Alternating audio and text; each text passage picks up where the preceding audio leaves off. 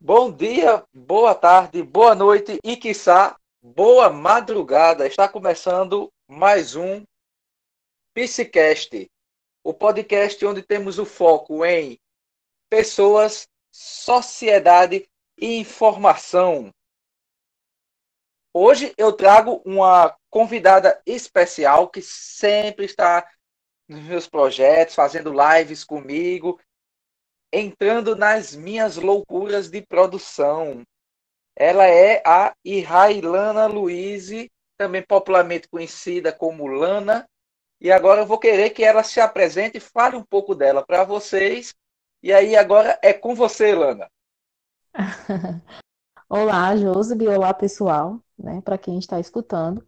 Como o Josebi bem falou, me chamo Railana, né? Luiz. Mas sou mais conhecida como Lana.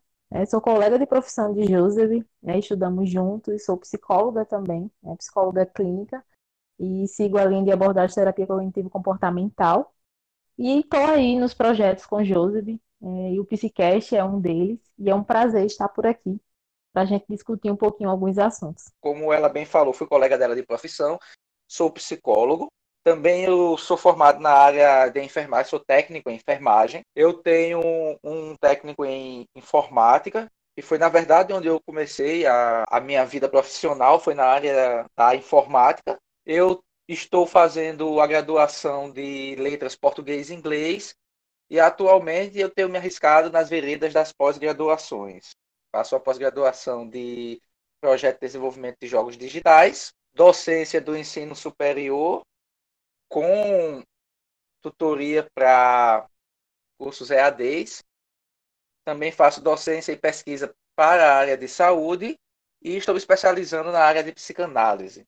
E aqui eu vou trazer para vocês o tema que nós vamos abordar hoje e nós vamos conversar um pouco sobre a questão de como a figura da mulher, como esse feminino, ele é visto ou não visto pela psicologia devido às poucas pesquisas que são focadas para o público feminino, para a mulher em si e o comportamento da mulher. O artigo no qual nós estamos utilizando para fazer esse, esse podcast aqui, ele foi enviado, inclusive pela Lana para mim, que ela postou uma leitura dele, eu achei bem interessante, comentei com ela e daí a gente fez isso aqui. Na verdade, a partir desse, desse coisa foi que a gente montou as parcerias que nós temos, foi a, foi a partir deste artigo que nós vamos trabalhar hoje.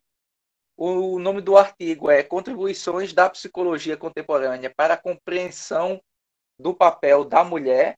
Foi publicado na revista Cadernos de Pesquisa, volume 15, da Fundação Carlos Chagas, em 1975. E quem falou quem, quem escreveu esse artigo foi a professora doutora Antonieta Marília de Oswald de Andrade, que é graduada em psicologia pela USP, ela é mestra em psicologia pela PUC e é doutora em psicologia social pela Columbia University em Nova York e tem especialização em dança pela New York University, também em Nova York. E é pós-doutora pela Laban Center em Londres. Já passei o meu currículo de Lana e também o, o, o, da nossa querida Graciano, que aí era Graciano nessa época, agora ela atende pelo sobrenome de Andrade. Tendo feito toda essa introdução, acho que já está mais do que na hora da gente poder começar. Esse artigo vai ficar disponível para vocês fazerem o download dele e poderem ler.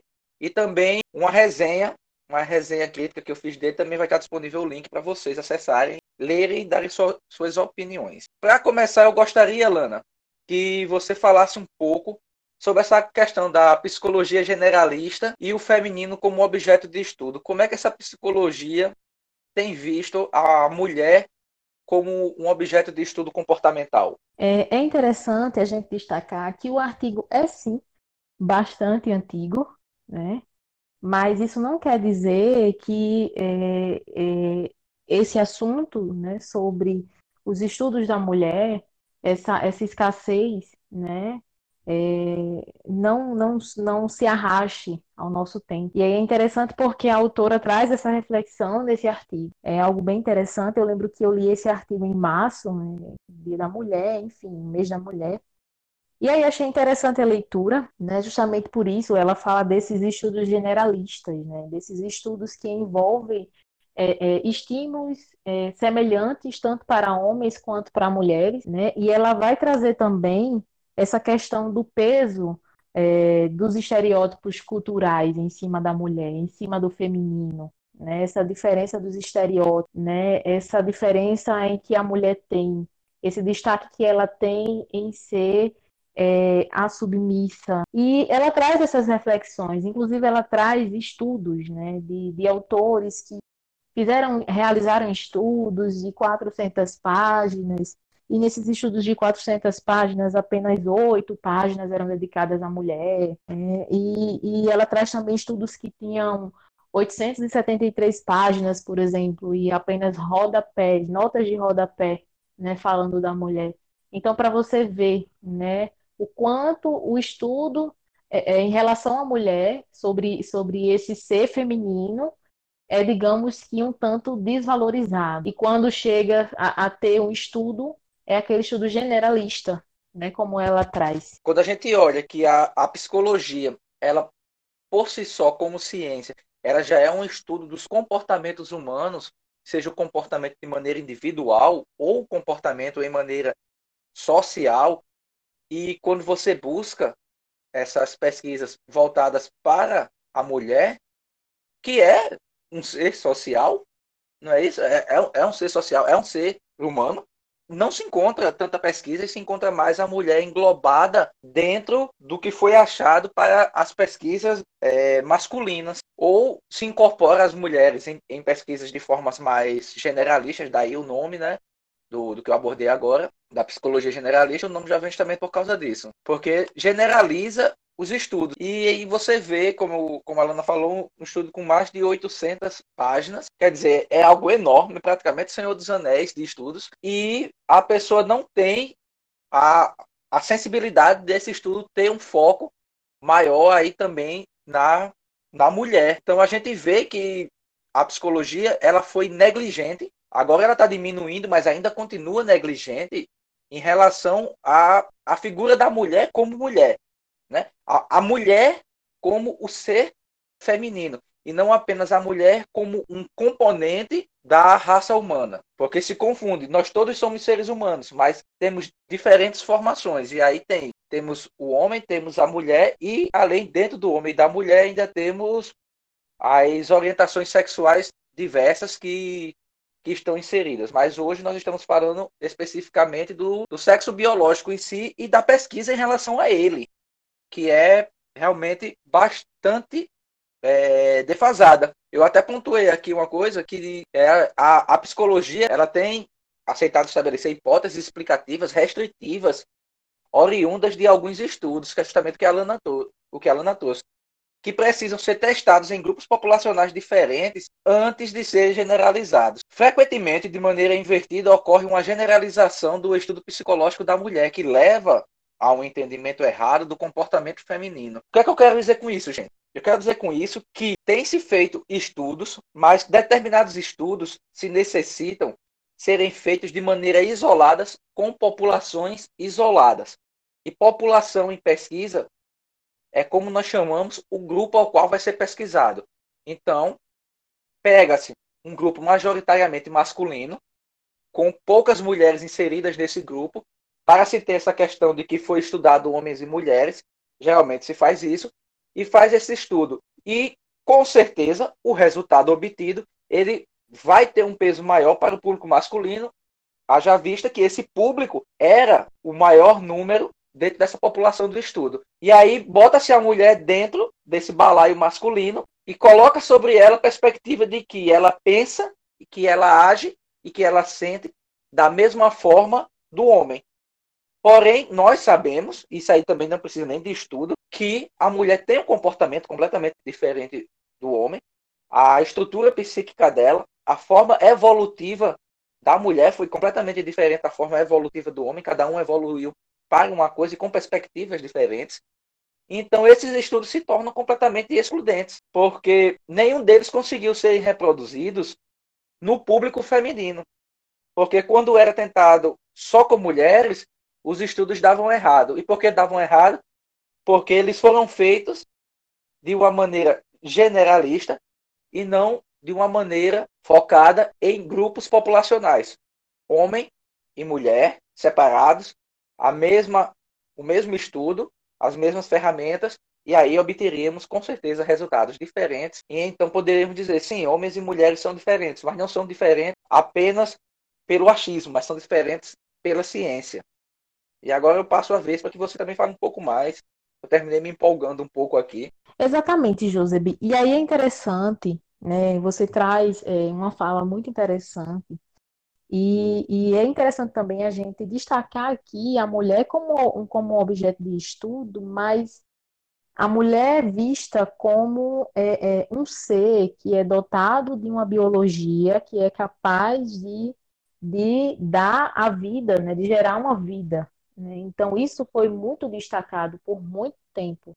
Né? E aí a maternidade acabou suplantando o comportamento feminino, suplantando a mulher quanto um ser né, no mundo, né? por assim dizer. Então, é, é, é interessante a gente destacar também que antigamente, né, e hoje isso ainda acontece, eu acredito que a gente não está nem, nem na metade do fim de, de uma igualdade de gênero, né? Então, a guerra, assim, é, ainda existe essa guerra né, de, de igualdade de gênero. Então, é interessante a gente destacar que os homens, eles sempre foram dotados de razão, né? eles sempre foram é, os cabeças, né? sempre foram os dominadores. E aí é, os estudos acabaram trazendo o homem, provavelmente, né? Como grande maioria nas pesquisas, justamente por esse fato de que o homem era, era o ser majoritário na sociedade. E aí isso foi se modificando, como bem sabemos, mas ainda existe esse déficit, esse déficit, né, essa deficiência nesses estudos, nessas pesquisas, né? Então, ainda acontece essa generalização, né? E, e ainda acontece esse destaque é, na mulher quanto um ser que pode gerar outra vida. Existe esse destaque, né, é, em relação a essa mulher que tem essa natureza biológica. Ela se torna um ponto muito forte porque muitas vezes isso tanto no senso comum e aí quando a gente traz para o senso comum eu nem coloco como algo assim, como uma negligência ou como uma maldade, porque o senso comum nós reproduzimos de forma corriqueira, é algo que já, que já está já está dentro de nós e, e nós fazemos sem maldade, que é de resumir muitas vezes a mulher a apenas a maternidade, né? que, que a mulher é, é essa figura que ela que ela gera vida, a função primordial dela é gerar a vida e cuidar dessa vida. E aí, quando nós colocamos isso, nós esquecemos todas as outras coisas que estão ao redor desse ser que é a mulher. Porque a, a mulher, ela não só é o, o ventre gerador de uma criança. A mulher é muito mais do que uma mãe, ela é muito mais do que uma esposa, ela é mulher. Ela é o ser mulher. Ela é um ser que tem os seus problemas, que tem os seus, os seus traumas, tem as suas alegrias. Ela tenta manifestar isso, mas culturalmente, e aí quando eu digo culturalmente, eu digo dentro da nossa cultura, porque também sabemos que há culturas onde o patriarcado não existe, o que existe é o matriarcado, né, que é a, a mulher que manda, a mulher tem vários homens e tal. Embora sejam poucas culturas que sejam assim, mas também tem. Né? Mas na nossa cultura, nossa cultura ocidental, onde por tradição é o é uma cultura patriarcal e não matriarcal, a mulher está sendo, sendo colocada em, em, segundo, em segundo plano nessa perspectiva, tanto no senso comum, quanto também no, no senso científico. A autora, ela, ela, ela, ela traz uma, uma denúncia interessante nesse artigo é justamente isso, quando ela vai dizer que a psicologia ela vai ter uma, uma tendência sistemática a menosprezar a diferença entre os, entre os sexos, que é que essa psicologia, essa ciência psicologia, ela está despreocupada com a investigação nas diferenças que existem entre entre homens e entre mulheres. E a prova disso é que, em especial nesses estudos que você trouxe aqui, que você já, você já retratou, né? Foi os dois primeiros estudos foi o de Mac, McLean, de Field, e depois a gente teve também um, um estudo de Martina Horner. Mas o de o de McLean de 1953 e o de Field de 1951, quando eles foram tentados ser quando tentaram reproduzir esses estudos em mulheres, o resultado foi completamente diferente do que eles tinham colocado lá e, e que tinham inserido a mulher no meio, que era justamente sobre a questão de como a pessoa se via socialmente, é, o motivo para a realização, como esse motivo de realização se conecta com os sonhos da pessoa e tal. E foi colocado uma visão muito masculinizada nesse motivo para a realização. E quando foi feito para a mulher, viu que o resultado foi o contrário. Que a mulher ela está ligada à sua realização é, social, ela se conecta com o fator de ser, de ser aceita socialmente e de que gostem dela. Enquanto, enquanto para nós homens, a, o nosso motivo de realização é termos status, termos status social, sermos vistos como bem-sucedidos.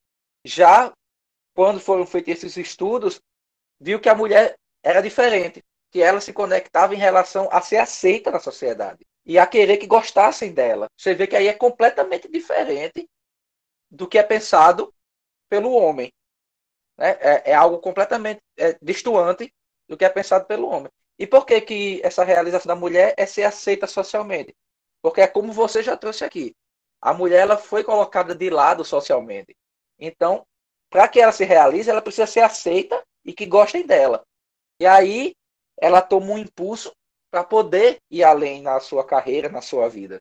E eu, eu, gostaria que você pontuasse esse, esse fato que eu trouxe que eu trouxe aqui. E você trouxe é, algo que, que eu já tinha até pontuado aqui também nas, nas minhas nas minhas anotações, né, que acaba que os costumes sociais força, forçaram a mulher ao longo da vida a serem passivas, né? É interessante a gente trazer isso também. E aí, em algum momento, essa mulher cansou de ser passiva, né? Cansou de, de, de ser esse ser passivo, de ser esse ser que tinha alguém que pensava por ela, que no caso era o ser masculino, né? Porque o ser masculino ele tinha sempre a razão, né? O ser masculino ele sempre foi valorizado socialmente, né? Então, assim, é, é, é importante a gente também citar essas questões culturais, né?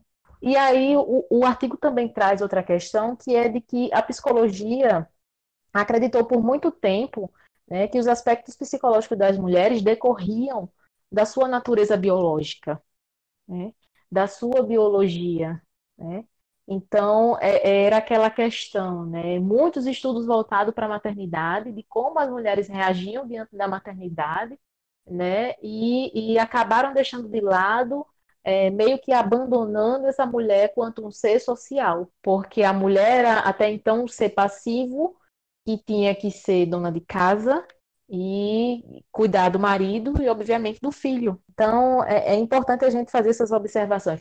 E por o ser masculino ser socialmente valorizado, né, possivelmente esse tenha sido né, é, a motivação maior desses estudos serem generalistas, como a gente já trouxe. eu vou trazer mais uma pontuação que eu anotei aqui sobre a pesquisa de Martina Horner. Essa pesquisa foi de 1970 mas que ela se encaixa perfeitamente atualmente, quer dizer, 70 faz o quê? 50 anos que essa pesquisa foi feita. Então, você vê uma pesquisa de 50 anos e o que eu vou trazer aqui, quem tiver o mínimo de sensibilidade vai perceber que isso é algo extremamente comum dentro, dentro do meio social, onde ela fez uma pesquisa com mulheres de nível universitário e ela descobriu que essas mulheres elas têm medo do sucesso, porque elas percebem que esse sucesso seria algo incompatível com a figura que é a mulher, com a figura feminina. Então, ela ter sucesso automaticamente destoaria ela do papel real da mulher Isso aqui são as minhas, as minhas interpretações, certo, gente? Então, seria seria ela se ver como incompatível como mulher, ela mesma se vendo incompatível como a figura feminina, por estar tendo sucesso. E aliado a isso, vem esse medo dela do sucesso, porque ela interpreta que quanto mais sucesso ela tiver, quanto mais, como é, como é que eu digo assim, é, quanto mais sucesso e quanto mais ela tiver status, quanto mais ela conseguir ser competente na sua área e ganhar espaço, mais dificilmente para ela ela vai ter chances de ser amada. Veja só que interessante. É, é como se é como se discretamente, de forma implícita, a mulher ela fosse colocada em uma vamos, vamos dizer assim, uma prisão psicológica. E essa prisão psicológica prende a mulher em dois é, em, em duas escolhas, como se não pudessem andarem juntas a mulher se sente com duas escolhas: ter sucesso na vida profissional, ter sucesso na vida acadêmica, ter sucesso no geral, ter status, ser uma mulher com poder. E aí, quando eu digo com poder, eu digo com destaque, ou ser amada. E olha só que cruel, que cruel é isso, para a mulher se colocar nessa posição de, de achar que ou ela, ou ela é bem sucedida na vida, ou ela é amada, que as duas coisas ela não pode ter. E dentro do, do campo acadêmico hoje, 50 anos depois, quem volta a dizer, quem tiver o um mínimo de sensibilidade, nós notamos isso em muitas figuras femininas dentro, dentro do nosso convívio acadêmico, que às vezes fica aquele peso entre ser desejada e ser amada por um homem ou por outra mulher, dependendo da sua orientação sexual, ou ter sucesso. E muitas vezes isso compromete seu desempenho acadêmico na tentativa dela se permanecer amada. E eu acredito que você deve ter visto isso. E talvez você também tenha vivido um pouco disso, você como figura feminina. E aí eu gostaria que você falasse como você vê isso, se você viveu isso e se você se sente confortável, como foi para você lidar com, com isso. Bom, é, e aí, Josué, é interessante essa questão, né? 50 anos de diferença e a gente ainda realmente vê essa predominância, né? Dessa, desse peso cultural que recai sobre a mulher.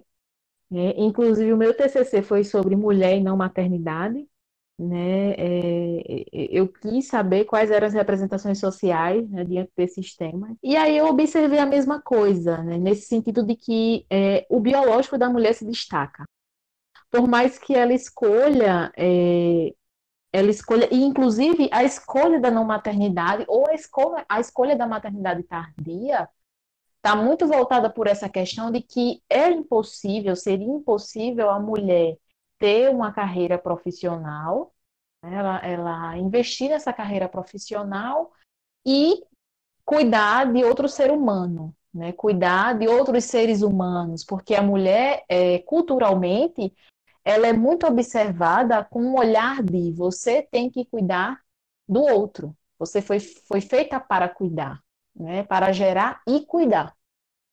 Então, eu não posso, claro, dizer os resultados da minha pesquisa, né, do meu TCC, mas, porque será publicado, mas eu, eu acabei observando isso. Mas depois que for publicado, é, peço até desculpa de te interromper, mas depois que for publicado, aí eu gostaria de fazer um podcast com você sobre o seu TCC, quando ele for publicado. E aí já agradeço o convite, né?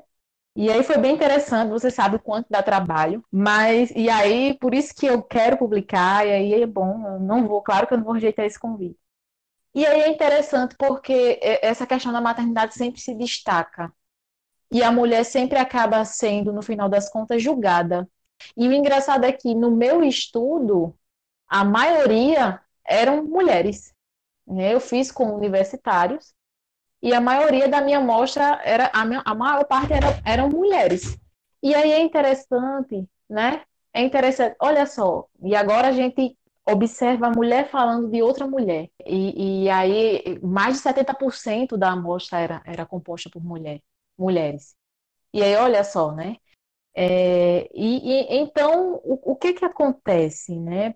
A mulher, culturalmente, foi criada, e, e essa questão do gênero né? É, e a gente sabe que existe a diferença entre sexo e gênero, né? O gênero seria essa, essas questões de como a mulher deve se comportar, né? E a Isanella, ela vai trazer muito essa questão de gênero, né? E ela vai trazer as questões de tecnologias de gênero, onde é, programas né, de televisão, a mídia em si destaca muito como a mulher deve se comportar, né? E, e a mídia destacou muito, por muito tempo, a questão de, da mulher submissa, da mulher que tem que ficar calada, né? Então, é interessante a gente trazer que se a mulher é, ela não era um ser pensante até então, anos, tempos atrás, antes do, das lutas feministas, né? Que a mulher, ela não era um ser pensante, que se o homem pensava por ela, né? Porque o homem era um ser social valorizado. Então é interessante a gente pensar que essa construção de gênero, ela foi construída através do homem, através de pensamentos masculinos. Até, Lana, até segura um pouquinho para acrescentar uma coisa, que eu, eu, não sei se você percebeu isso, tá certo? Mas eu, eu, vou, eu vou pontuar aqui. Até a forma, você já você trouxe foi bem interessante, foi bem pertinente essa questão de foi construído a partir de uma visão masculina a partir de comportamentos masculinos que a mulher foi construída. Muito bem colocado isso. Até a forma como os movimentos hoje protestam são uma forma masculinizada. Você já parou para pensar nisso? São uma forma que contém, contém os atributos, que contém o, os atributos que nós colocamos na figura masculina. Esses mesmos atributos que foram colocados pelos próprios homens nos homens, eles são os atributos utilizados nas, é, nos protestos e em reivindicações. Claro que aí também não estou falando que são em todos, mas assim, os que mais chamam a atenção dentro da sociedade podem ver que eles têm um padrão comportamental masculinizado pela visão do próprio homem. Quando você falou isso, eu pensei, eu não tinha pensado ainda. Eu tive esse insight agora quando você falou isso. Foi por isso que eu lhe interrompi para eu não esquecer. Você trouxe algo, algo muito importante. Eu ainda não tinha parado para pensar. Né? Eu, eu tinha observado essa questão depois que eu é, acabei fazendo curso com Marilene Chauí, e aí ela, ela, é excelentíssima. Que mulher! E aí ela traz essa observação, né, de que a mulher foi constituída, esse ser feminino foi constituído através do, da visão masculina. E aí por quê? Porque a mulher não era um ser pensante, a mulher era destinada. E aí se você é destinado a algo, você já nasceu para aquilo. Né? Então você nasceu para ficar em silêncio e procriar. Então, é, existe essa questão da razão masculina, né, do homem, é, é, a racionalidade do homem ser destacada. Né? E aí ela traz isso, que a mulher ela servia apenas como um depósito, né? um depósito, um suporte é, é físico para a vida. Uma incubadora. Isso, exatamente né, uma incubadora. E aí é muito interessante porque depois que, que ela trouxe essa, essa, esse pensamento, a gente não pode aqui é, pintar um mundo cor-de-rosa, um mundo cor-de-rosa que não existe, né? E aí quando você traz essa questão dos movimentos, eu acabo lembrando, é, outro dia eu estava lendo um artigo sobre, um artigo de uma revista, é, voltados para assuntos feministas, e aí eu estava lendo, e, e, nesse artigo tinha uma observação bem interessante, sabe? Eu acabei observando que em alguns movimentos feministas, as mulheres elas não deixam que homens participem, acabam fazendo, repetindo esse comportamento masculino, né? Porque antigamente isso, o comportamento acabam excluindo, né? Não, é, é, nós somos feministas, somos mulheres e você não vai participar porque você é homem. E aí acabam repetindo né, o que os homens faziam. E transformam, e, e terminam transformando, Lana, em, em muitos casos, claro, não todos, é sempre bom a gente ressaltar isso, né? Mas assim, transformam muitas vezes o significado do, da palavra feminismo, o antagonista da palavra é, masculi, é, machismo, tá ligado? É, se, se torna o oposto do machismo no, no feminino, né? Esse machismo clássico que nós temos, que é justamente que levou a tudo isso que nós estamos falando, ele termina sendo reproduzido da mesma maneira nos movimentos feministas, quando eles excluem e muitas vezes, em vez de ter uma luta pela igualdade, tem uma luta pela superioridade e até mesmo uma tentativa de punição ao ser masculino por ele ser masculino. Então devo puni-lo porque é, a mulher foi oprimida pelo masculino. Então agora é a vez da mulher oprimir o masculino. Então, em muitos casos, muitas, pessoas que, que estão dentro do movimento, eles terminam é, manchando um movimento que começou por uma luta de igualdade como um movimento que eu, eu acredito que não tinha outra palavra senão ódio. E terminar se transformando num machismo reverso. No sentido de estar tá reproduzindo as piores coisas que existem no machismo dentro do movimento feminista e termina tirando a credibilidade das mulheres, termina tirando a credibilidade da luta do movimento pela igualdade. Não é, é hoje em dia você pode ver que, que há, há uma descrença muito grande no movimento é, feminista, né? Há, há, há, essa descrença muito grande, inclusive até em mulheres. E eu vi casos, eu vi casos de mulheres que pessoa relatou, ela foi agredida porque ela disse que ela não era feminista. Ela só disse que ela não era feminista. Ela foi agredida e ainda nas redes sociais dela, agredida por outra mulher, né? E nas redes sociais dela, é, as pessoas começaram a colocar que ela deveria ser estuprada, que ela deveria ser espancada, que ela deveria ser morta. Ela foi fazer um BO na. Como é que é o nome da. Na delegacia da mulher. Ela foi fazer um BO na delegacia da mulher. Não aceitaram porque a ameaça é de mulher. Só poderia fazer o BO se a ameaça fosse de homem. Então, quer dizer, um, um movimento que é sério, um movimento que tem um foco que é importante, que é isso da igualdade, devido a algumas pessoas ele termina perdendo a credibilidade. E termina perdendo a credibilidade por estar se utilizando das ferramentas de opressão masculinas. Então você vê que esse, esse peso da construção da construção do masculino dentro de quem é a mulher é tão grande que até em alguns casos a emancipação, a tentativa de emancipação feminina, ela é tomada de uma forma socialmente vista como masculinizada. Se o homem é quem, quem construiu os comportamentos femininos, né, é, é, o que dá a entender porque a mulher sempre foi esse ser passivo, né, que começou a deixar de ser passiva a partir de 1960 com, com a criação do, dos anticoncepcionais, né, quando a mulher começou a escolher se ela poderia ter, se ela queria ter filhos ou não, então é interessante a gente pensar também que até as roupas das mulheres, porque a, o, que, o que a gente vê não querendo trazer moda, porque eu não sou formada em moda, sou formada em psicologia, mas não querendo trazer moda aqui, mas é só uma observação, né? Que antigamente é, a gente começou, se a gente olhar para antigamente e olhar para os dias de hoje, a gente acaba observando que as roupas femininas elas têm muito a ver com as reações masculinas, entende? Então, assim, antigamente eram vestidos longos, né? E, e enfim, roupas totalmente diferentes de hoje. Hoje, a maioria das meninas querem usar um short curto porque é o short curto que chama a atenção, entende? Que manifesta reações masculinas. Tá entendendo? Então, assim, olha só, né? Como puxa, entende? Essa o comportamento masculino. Olha como o comportamento masculino puxa o comportamento feminino. A tentativa da, da independência frente à vestimenta, que a gente vê a questão do meu corpo, minhas regras, né? Não só na vestimenta, né? Mas também é uma frase utilizada em vestimentas. Mas a gente vê que até a independência é, de vestimentas está ligado à dependência de ser aceita pelo masculino. Ontem eu, eu compartilhei com, com algumas pessoas, você me trouxe isso aí, eu lembrei de outra coisa. É, eu compartilhei ontem uma questão. Eu, eu não sei se eu mandei para tu, acho que não.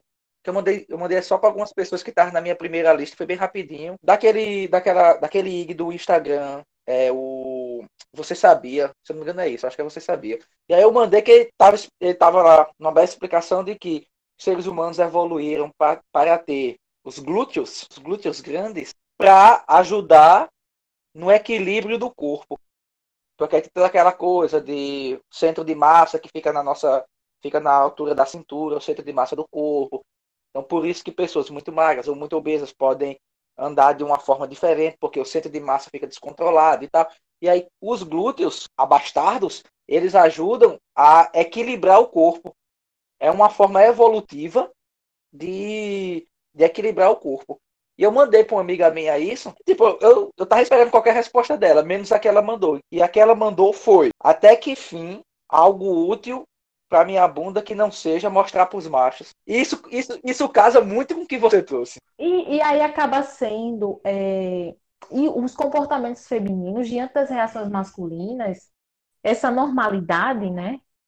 É, acaba sendo inconsciente no final das contas, entende? E, e aí acabam passando esses estereótipos, né? Essa, a mulher tem que ser dessa forma, enfim, mulher é assim, e, e, e, e lembrando que os estereótipos, tanto feminino quanto masculinos, é, é, é, maior, são os maiores motivos para a desigualdade de gênero, e aí acaba sendo esse comportamento feminino diante das gerações masculinas, acaba sendo inconsciente. Provavelmente muitas mulheres não pararam para pensar que é, o padrão feminino, a hierarquização de corpos, tem muito a ver com as reações masculinas.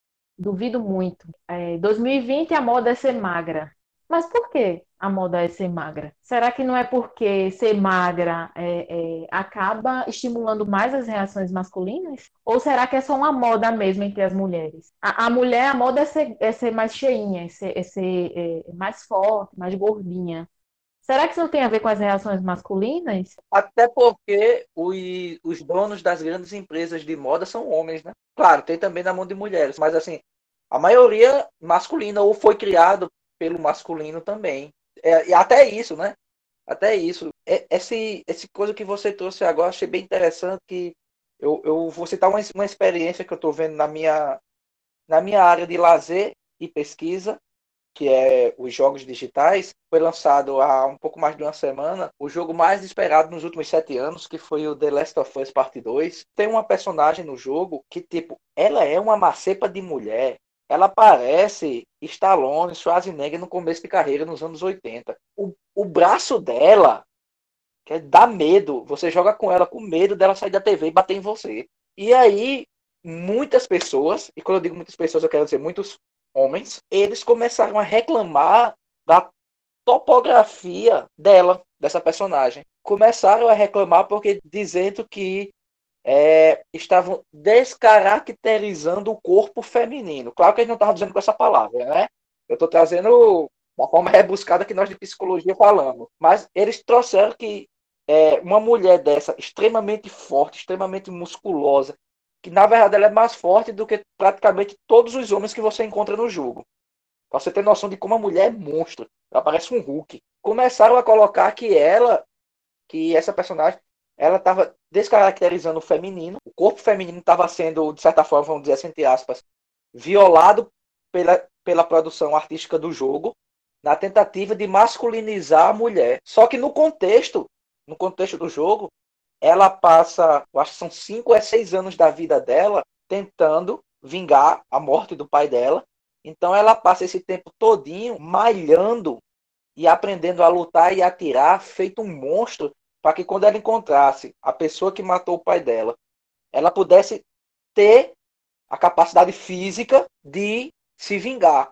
Porque se ela tivesse o corpo franzino feminino, ela não ia ter a condição de se vingar dele. Já que o cara matou centenas de pessoas antes de matar o pai dela. Quer dizer, tem um contexto, tem um motivo. A gente vê aí mulheres alterofilistas e tal, mas para você ver como essa visão do corpo feminino ele está ligado ao desejo despertado no homem, ao ponto de que quando uma mulher é representada em uma obra artística de uma forma não típica do gosto masculino, aí a obra é criticada porque a mulher foi descaracterizada. Mas por que, que a mulher não pode malhar e ter um corpo definido? Não é porque a mulher não pode fazer isso. Em contrapartida, no mesmo jogo, outra personagem, ela é praticamente anorexa. Mas ela, ninguém falou, porque apesar dela ser magra, o corpo dela tem as curvas femininas, só que magra. Aí ninguém criticou, mas a outra, por ser musculosa e por isso não conseguir manter aquele corpo, nenhum traço de corpo feminino, foi criticado. Eu acredito que muita, muita gente ainda não parou para refletir sobre isso, né? nos comportamentos femininos é, é, sendo consequência das reações masculinas, né? Desse pensamento masculino. Até a própria luta pela independência feminina é uma luta de independência para ser aceita pelo masculino. A mulher ela, ela, luta pela independência, mas ela não luta apenas pela independência assim de eu quero ter sucesso na vida e eu não quero depender financeiramente de outra pessoa. Ela luta pela independência psicológica, de ver que o homem aceita como ela é, na figura sua, sim, feminina, de ter o direito de ser independente, mas essa aceitação vem do masculino. É uma luta para que o masculino aceite essa mulher como independente. Que aceite esse ser, que, que aceite ela quanto um ser, não apenas é, é, como um, um repositório de vida, né? como um depósito da vida, um ser possível de gerar vida, né? Uma incubadora, como a gente falou. Mas de um ser que tem voz. É, eu também tenho voz. Eu sou um ser humano quanto você. E eu quero provar para você que eu sou. Eu quero provar para você que eu posso. É claro que, que muitas mulheres não vão pensar dessa forma. A gente traz aqui muitas falas que são pensamentos inconscientes, que a gente só, só realmente, a gente só observa, a gente só consegue ter os insights quando a gente discute. E aí eu volto, justa, volta, volto é, é, para o ponto de que se os homens que querem lutar pela igualdade de gênero, eles não são aceitos nas lutas feministas, como é que vamos é, modificar as práticas é, educativas masculinas? Porque a maioria das coisas se resolvem conversando, e a gente sabe disso. Né? A nossa profissão usa muito a questão da palavra, e, e é importante essa questão da fala, essa, essa, essa questão da discussão. Se não estivéssemos discutindo esse assunto aqui, a gente não teria tido os insights que, tem, que tivemos aqui agora. Se não discutir, porque, claro, existem diversas configurações familiares por aí. Né? Não existe uma única configuração, um padrão de configuração familiar mas existem configurações que envolvem o ser masculino. E aí, se esse ser masculino não participa da luta pela igualdade de gênero, ele cria raiva. E se ele cria raiva, qual é a consequência? Continuar proliferando né, essa questão dessas práticas educativas que vemos hoje, essas práticas educativas machistas. Quando eu tento ajudar e não sou aceito, então, logo, se eu não sou aceito, eu não tenho espaço. Se eu não tenho espaço, o que eu pensava estava errado. Se o que eu pensava estava errado, então agora eu vou mostrar para as pessoas que eu fui uma pessoa enganada por esse movimento e que as pessoas devem perceber que esse movimento é uma enganação e é uma mentira. E como tal, ele deve ser destituído de seu poder de movimento. E aí a pessoa começa a batalhar contra aquilo que acreditava. Por quê? Porque não lhe foi aberto para ser mais um a ajudar, a ajudar nessa luta. Que a gente sabe que é uma luta antiga, não é uma luta nova. O que impulsionou o, essa independência feminina, esse pensamento feminino assim, é, não, eu sou independente, eu posso ser independente, eu posso ter os meus direitos e eu devo ter, foi a Segunda Guerra Mundial. Porque durante a Segunda Guerra Mundial, e aí a gente traz especialmente o contexto de países como Estados Unidos, que entraram bem depois, é, Inglaterra, mas Inglaterra entrou logo no começo onde os homens estavam na guerra. Os homens estavam ali batalhando no fronte contra os alemães, os italianos, os japoneses. E a indústria, a indú as indústrias dos países começaram a cair porque não tinha quem trabalhasse, porque era só o homem que trabalhava no braço. E aí as mulheres são colocadas nas fábricas para trabalharem. As mulheres vão fazer aquele trabalho extremamente pesado que era dos homens. E elas vão segurar a economia na mão, no muque. Durante a Segunda Guerra, quem segurou a economia foram as mulheres no MUC, no trabalho, para sustentar a casa, para ver se um dia esse homem voltava vivo da guerra. E quando esse homem volta vivo da guerra, aí volta-se ao normal, né? A, ao novo normal. Volta-se ao novo normal. E esse novo normal tenta se colocar novamente a mulher nessa posição que a gente já trouxe aqui, que você já explicou muito bem, que é essa posição de, da mulher como incubadora, mulher como cuidadora, da mulher como a cozinheira, e não como a mulher como mulher. E nisso foi quando as mulheres começaram a pensar, mas, poxa, eu tinha, eu tinha tanta liberdade quando estava vendo guerra, e agora que a guerra acabou, eu não tenho liberdade. Minha liberdade está sendo cerceada. O que é que está acontecendo? E aí esses pensamentos começaram a crescer cada vez mais, é, pensadoras dentro da filosofia, pensadoras que também foram enriquecendo. E quando chegou, a gente chegou no final da década de 50 e começo da década de 60, foi quando o movimento realmente se estabeleceu. E essa sementinha foi plantada na Segunda Guerra Mundial. Dito isto, Eu, eu vou lhe fazer uma pergunta e eu gostaria que você respondesse. A mulher, como figura, grupo, objeto de pesquisa, ela foi abandonada? Ela se encontra ainda abandonada? Olhando pela perspectiva do artigo e olhando por uma perspectiva histórica, a mulher foi sim abandonada. E aí a gente acaba observando é, uma, uma modificação desse abandono a partir do momento em que a mulher decidiu ser protagonista da própria história. A partir do momento que ela deixou de ser submissa para ser protagonista, né? Não dominadora, porque a mulher ainda não domina. Eu acredito que eu não, não gosto desse termo dominar, né? Eu acho que é, é tudo questão de, porque dominar é subjugar. Isso, né? Eu, eu acredito muito que o adequado seria o equilíbrio, né? Não a dominação, né? E tanto homens quanto mulheres têm muito a, a contribuir socialmente. Né? Então, eu acredito que vem mudando a partir do momento que a mulher decidiu ser protagonista. Decidiu que ela, sim, né, como você bem trouxe, poderia sustentar a casa, né? Ela poderia sustentar essa casa enquanto o homem estava na guerra.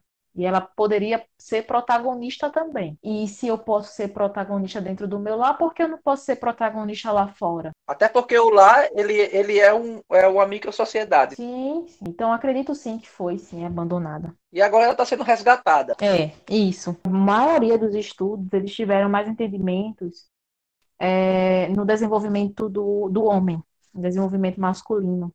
Né? E justamente por ele ser mais valorizado socialmente, e a mulher, ela sempre foi socialmente inferior. Né? E a mulher sempre foi tida como a raiz dos problemas. Não é à toa que, é, biblicamente falando, Eva é, é, o problema da humanidade, né? Eva foi quem caiu na tentação e ainda puxou Adão. E aí é, é interessante porque a mulher sempre foi essa questão de, de problema, sempre foi esse ser que, que realmente só serve para a maternidade. A gente ainda observa isso e, infelizmente, a mulher ainda é, é, tida como um ser que só serve para a maternidade, que deveria estar, procurar seu lugar dentro de uma cozinha. E, e aí é, existe essa questão. A gente sabe que a mulher, naturalmente, ela sim pode gerar uma vida. Mas existe essa questão social de que a mulher, essa imposição da maternidade, né? Essa Esse deveria ser o objetivo, né?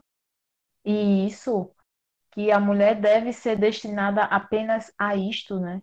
De que a mulher é, deve nascer para gerar outra vida. Única então, existe, isso, exclusivamente. E aí, se é algo natural, a gente sabe que é natural, mas a mulher também é um ser de escolhas. Então, acaba que a mulher, a, a, o direito da mulher, o direito de escolha acaba sendo silenciado, sendo colocado como zero à esquerda, e as imposições sociais acabam dominando a vida dela.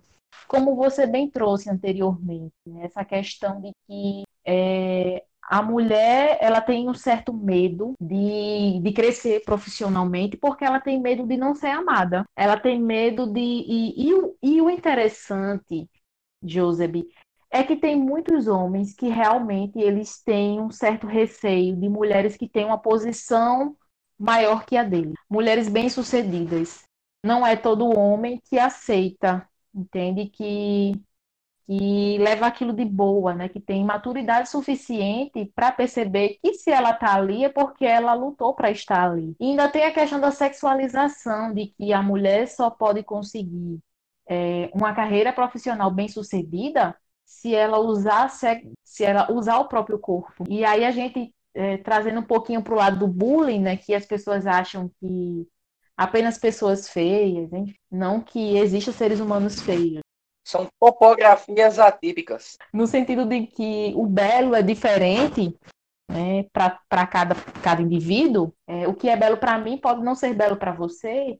E aí eu trago no sentido de que uh, o belo também pode sofrer bullying no sentido de que se é bonita, não é inteligente. Se não é inteligente, como foi que ela chegou ali? Deve ter usado o próprio corpo. É, claro que existem exceções, né? Claro que existem pessoas que não vão pensar dessa forma, mas é, socialmente falando, essa cultura que nós temos, né? Essa é uma hipótese. Então é, é sempre muito, olha só como a mulher, né? É, é, acaba sendo uma escrava social, né? A mulher acaba, infelizmente, a mulher acaba sendo uma escrava tanto do seu próprio corpo, porque se a gente fala do natural, a gente fala de natural que com o tempo ele não vai mais poder procriar, né? Olha, até tal idade é adequado a mulher ter um filho. Então, fica essas questões de, de exigências, né? natural e social. Eram colocadas é, determinados tipos de características naturais no, no feminino, como é, melancolia. Se o homem está melancólico, o homem está doente. Se a mulher está melancólica, a mulher está normal, porque é natural da mulher ser melancólica, é natural da mulher ser mais triste, é natural da, da mulher ela, ela ser passiva. Só que, na verdade, isso não foi natural, isso foi socialmente construído justamente por tudo que a gente já trouxe até agora, né? Que você já bem falou aí, essa questão desse olhar que a mulher foi construída com esse olhar masculino. Então, na verdade, não é algo natural, é algo eu até diria é natural, mas é naturalmente construído. Naturalmente construído pelo, pelos olhos do, do homem. Os olhos do homem construíram que naturalmente a mulher deveria ser melancólica. Naturalmente a mulher ela deveria ter essa característica que pende um pouco mais não só para uma reflexão, mas para uma reflexão mais triste da vida. Mas não se percebe que a mulher abraçou essas características porque é o que ela tinha. Ela não tinha espaço de voz. Agora que a mulher está começando a ter, ainda não é muita coisa. Então, assim, nesse momento, nesse momento que essa mulher não tem um espaço de voz, nem mesmo dentro do seu lar, como essa pessoa não vai ser melancólica? Como essa pessoa não vai ser histérica? Como essa pessoa não, não vai se depreciar? Como ela não vai ter uma tendência a ser mais passiva, se ela não tem oportunidades de ser ativa na vida. Então, isso não foi natural, isso foi construído, exatamente.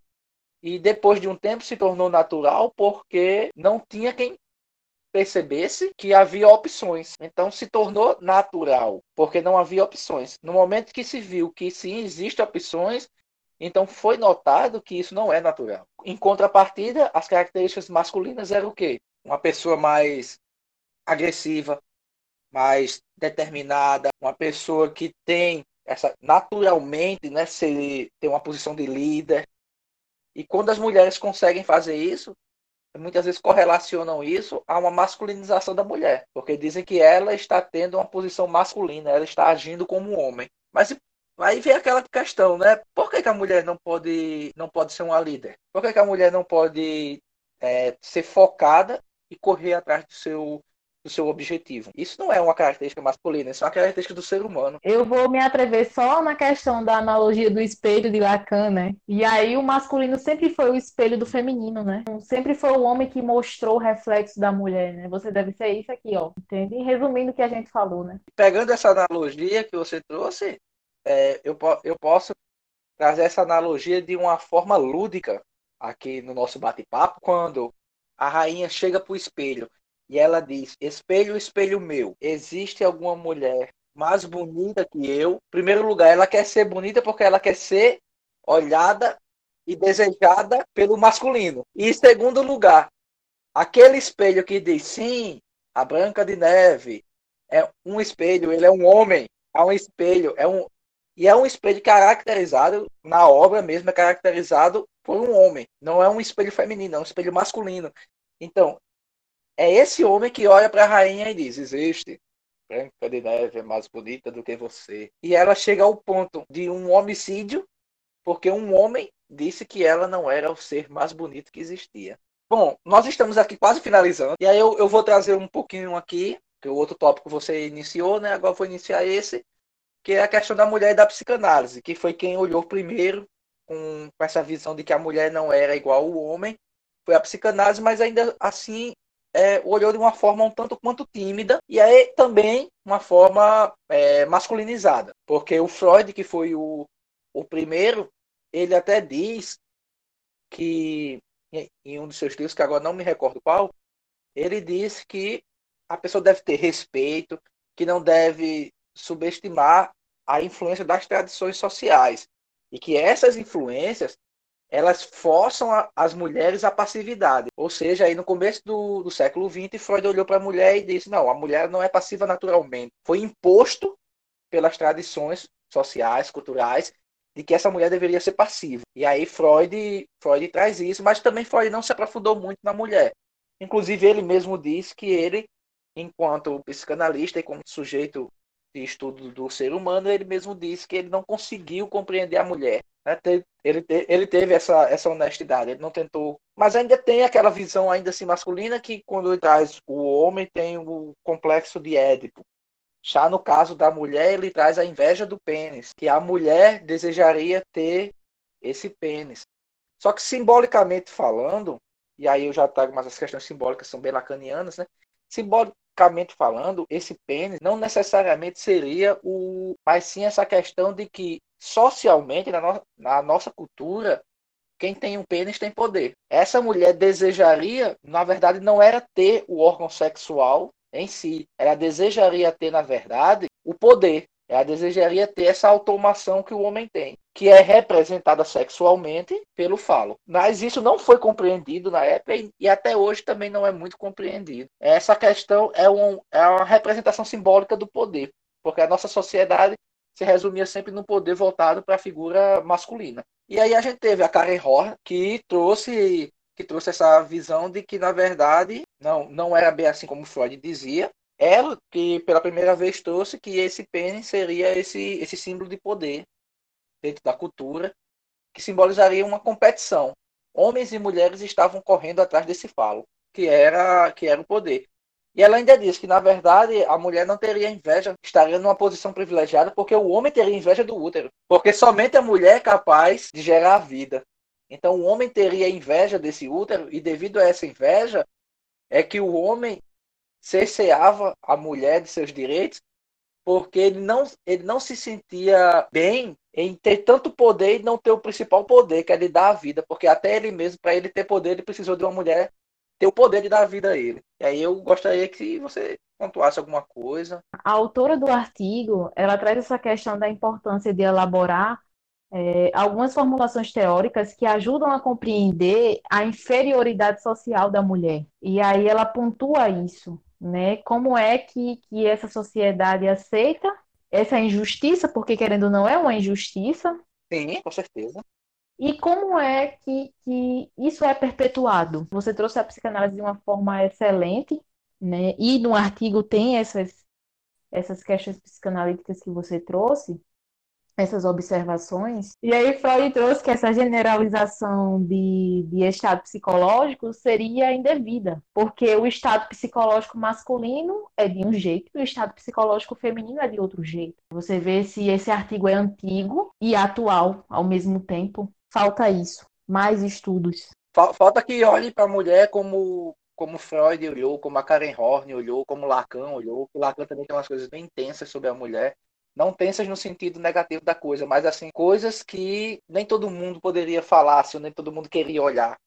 Então, assim, é, é importante ter, e aí, independente de qualquer ciência, de qualquer abordagem, é, é importante se, se espelhar nisso no sentido de que, poxa, pessoas no, no século passado, no meio do século passado, no começo do século passado, tiveram uma visão que hoje em dia se, se concretiza, que é essa questão de que a, a mulher deseja esse poder porque de fato ela pode ter esse poder, ela tem o direito desse poder. Mas o homem corta esse poder dela. E por que, que o homem corta? Né? Tentar compreender isso. Por que, que a mulher foi mantida nesse papel sexual de ser apenas a, a incubadora, dela ser apenas a reprodutora e a cuidadora? Por que, que ela não teve direitos?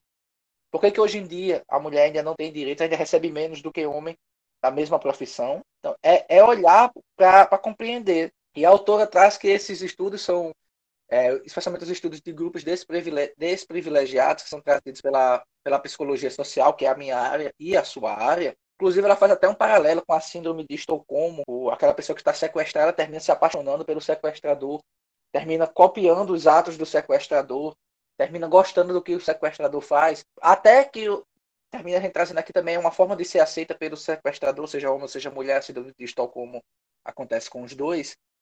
E isso pode ser também utilizado nessa questão da, do feminino, que a mulher muitas vezes ela está presa a essa síndrome de Estocolmo, onde ela coloca esse homem como certo, é estar apaixonada pelo seu agressor. Inclusive quando você fala de grupos e aí trazendo de volta a questão do feminismo, é, hoje a gente não tem um único feminismo, um único movimento feminista.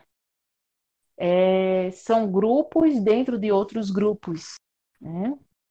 Existem subgrupos. E aí, olha só, a imensidão desses grupos, né? Existe o feminino e dentro deste feminino existe grupos femininos. Existem diversas expressões desse feminino. Exato. É, reformulou de uma forma mais, mais adequada. Diversas expressões desse feminino. Existe um feminino e diversas expressões dentro desse feminino. Né? Então, é importante sim existir estudos e pesquisas voltadas para esses grupos desprivilegiados, né? E a mulher está dentro desses grupos, não só mulher, mas crianças e adolescentes também, idosos, né?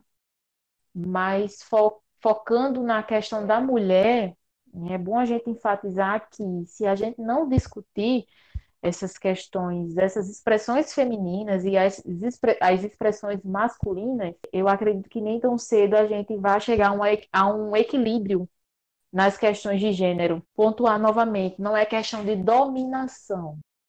Eu não acho que seria adequado existir a dominação do sexo, é, do sexo feminino.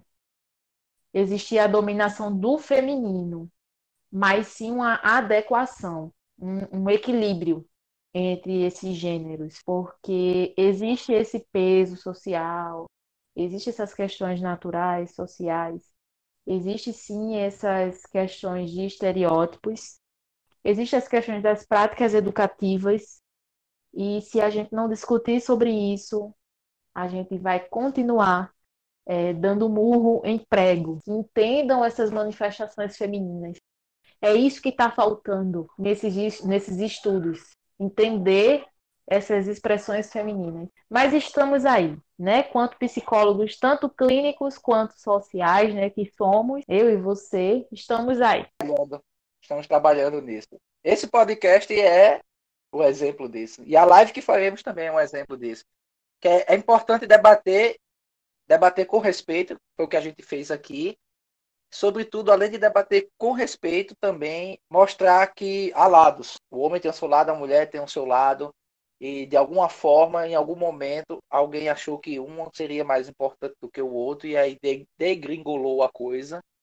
E é importante a gente compreender, até porque se nós também não compreendermos quem é essa figura masculina, que tem a relutância de aceitar a figura feminina, também fica difícil de se criar estratégias para abordar essa figura masculina e mostrar para ela que o pensamento não está coerente, de poder trabalhar de que na verdade não é assim que funciona, que que os direitos são iguais, que as pessoas têm direito de receber o mesmo, têm direito de se expressar da mesma forma. Mas até para que isso aconteça, a gente também precisa entender como funciona esse sujeito homem que, que está limitado né, a, essa, a esse velho pensamento para poder trabalhar com ele. Porque a gente sabe que uma abordagem certa ela pode gerar a mudança correta. Mas a gente precisa entender como fazer essa abordagem. Então, aí os estudos têm que ser pelos dois lados. E também compreender quem, quem são essas mulheres. Quantos são esses femininos que se apresentam? Quais são os anseios?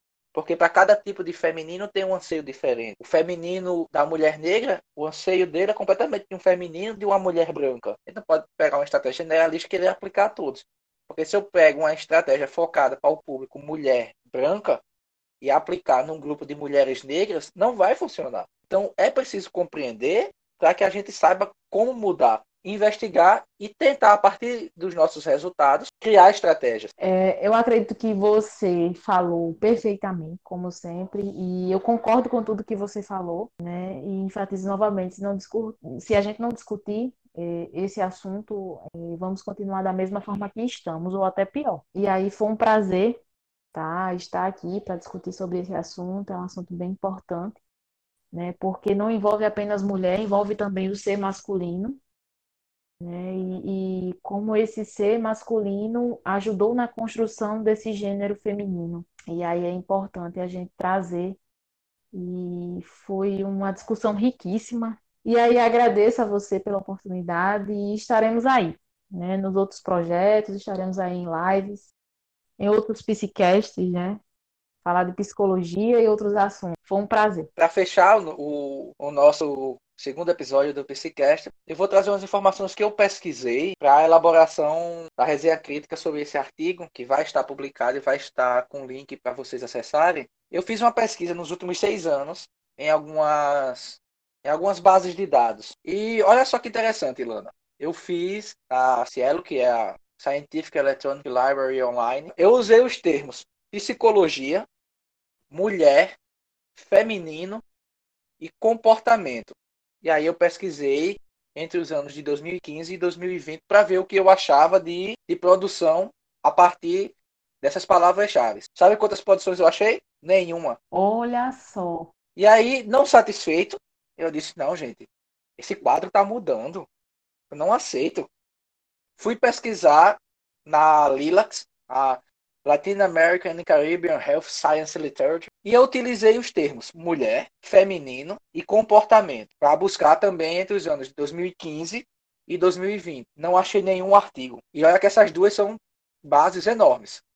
E aí eu fui no BDTD, o banco de dados de teses e dissertações, e eu utilizei as palavras mulher, feminino, psicologia e comportamento. Também nessa busca entre os anos de 2015 e 2020, seis anos de, de produção acadêmica. Encontrei 96 resultados. A única que eu encontrei resultado. Mas, foram, mas se você calcula 96 resultados de teses e dissertações num período de seis anos, é pouca coisa. O BDT dele pega as teses e dissertações do Brasil todo. Então, é pouca coisa.